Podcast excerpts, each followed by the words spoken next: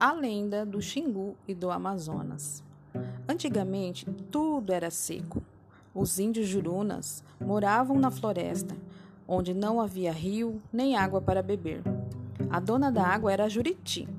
Toda a água que existia estava com ela, guardada em três grandes tambores. Uma tarde, os filhos da mulher do pajé, que estavam com sede, foram pedir água para a Juriti, que cantava no alto da saizeiro. Juriti, estamos com muita sede. Dê um pouco de água para bebermos.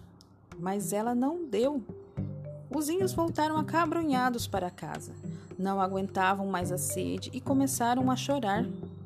Sinaã, a mãe dos meninos, perguntou por que estavam chorando e eles contaram o que tinha acontecido.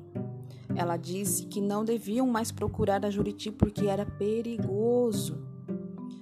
Dentro dos tambores de água há muitos peixes que podem atacar vocês, disse a mãe para os meninos. Mas os garotos não deram atenção a ela. Estavam com tanta sede que voltaram a procurar a Juriti. Pegaram um pau e quebraram os tambores. Imediatamente, a água começou a escorrer lá de dentro e, junto com a água, vieram os peixes. A Juriti ficou muito brava os meninos saíram correndo. Deram um pulo bem grande para fugir dos peixes, mas o maior de todos comeu Itagiba, um dos meninos. O peixão engoliu a cabeça e o corpo do garoto, mas as pernas ficaram para fora da boca.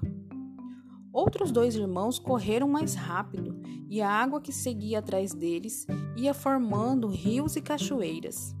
O peixão seguia os meninos, levando muita água com ele. Essa água toda formou o rio Xingu.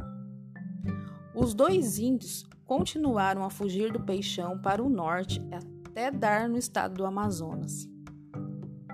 Lá chegando, conseguiram agarrar as pernas de Itagiba, que ainda estavam para fora da boca do peixão.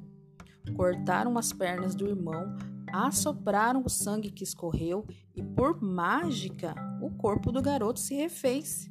Itagiba nasceu de novo. Então, os três juntos sopraram toda aquela água e formaram um rio muito largo e comprido, o Amazonas.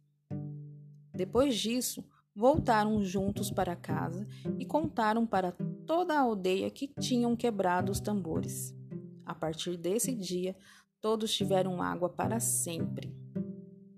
Inspirada em A Origem dos Rios, lenda coletada por Herbert Baldos e registrada na obra Histórias e Lendas dos Índios, Silvana Salerno.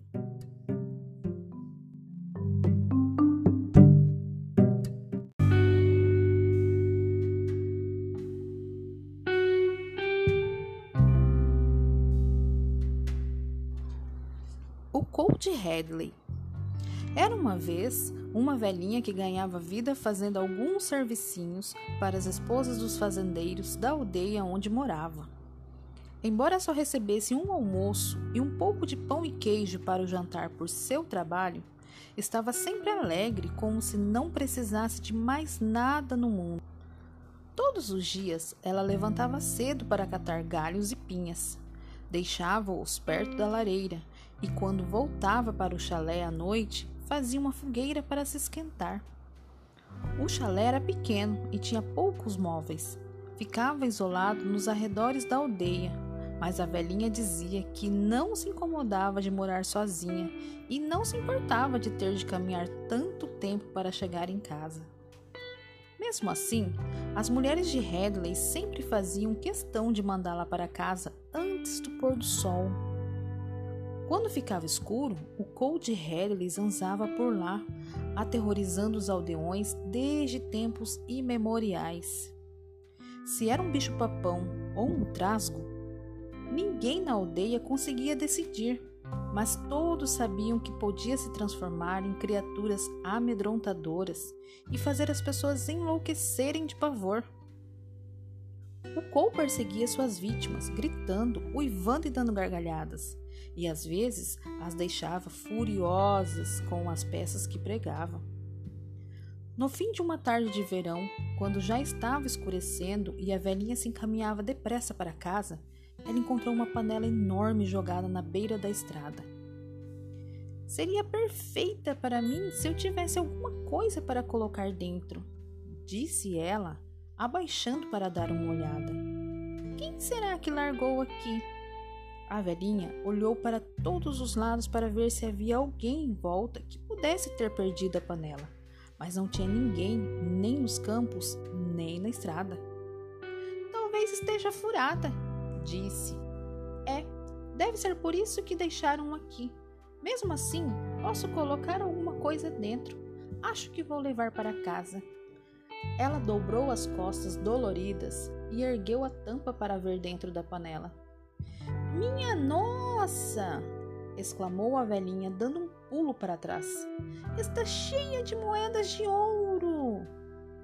Durante algum tempo, ela ficou só andando em volta do tesouro, admirando o ouro amarelo, impressionada com sua sorte e pensando: Ora, mas se eu não fiquei rica e importante agora?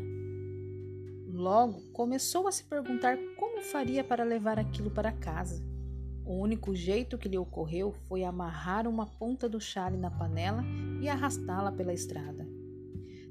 Tenho a noite toda para pensar no que fazer com o ouro, disse para si mesma.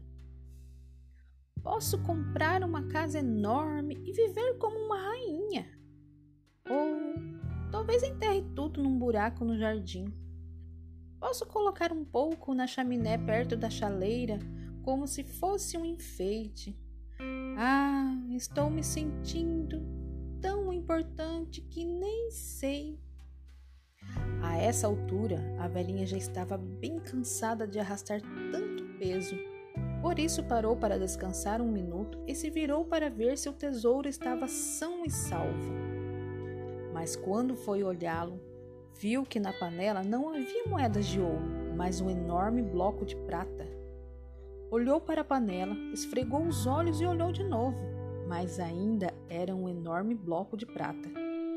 Eu jurava que eram moedas de ouro, disse afinal. Devo ter sonhado. Ora, melhor ainda, vai dar muito menos trabalho cuidar da prata, que não vai chamar tanto a atenção dos ladrões. É complicado cuidar de moedas de ouro. Que bom que me livrei delas.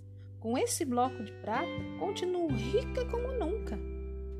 E ela voltou a caminhar para casa, planejando alegremente todas as coisas maravilhosas que ia fazer com a prata. Depois de pouco tempo, no entanto, ficou cansada de novo e parou para descansar. A velhinha voltou a virar para olhar seu tesouro e assim que pousou os olhos nele, soltou uma exclamação de espanto. Minha nossa! Nossa! Agora um bloco de ferro. Ora, não podia ser melhor. É muito conveniente. Vou vender isso fácil, fácil e conseguir várias moedinhas por ele. Sim, é muito mais prático que um monte de ouro e prata que ia me deixar acordada de noite com medo de ser roubada. Um bloco de ferro é uma boa coisa de ter em casa a gente nunca sabe quando vai precisar dele.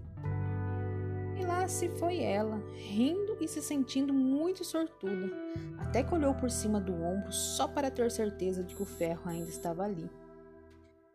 Ora, o que é isso?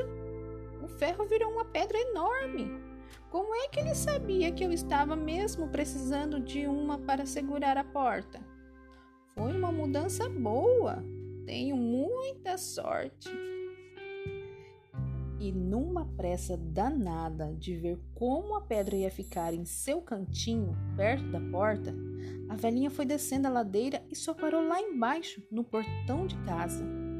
Então ela se virou para desamarrar o chale. A pedra permanecia lá, quietinha.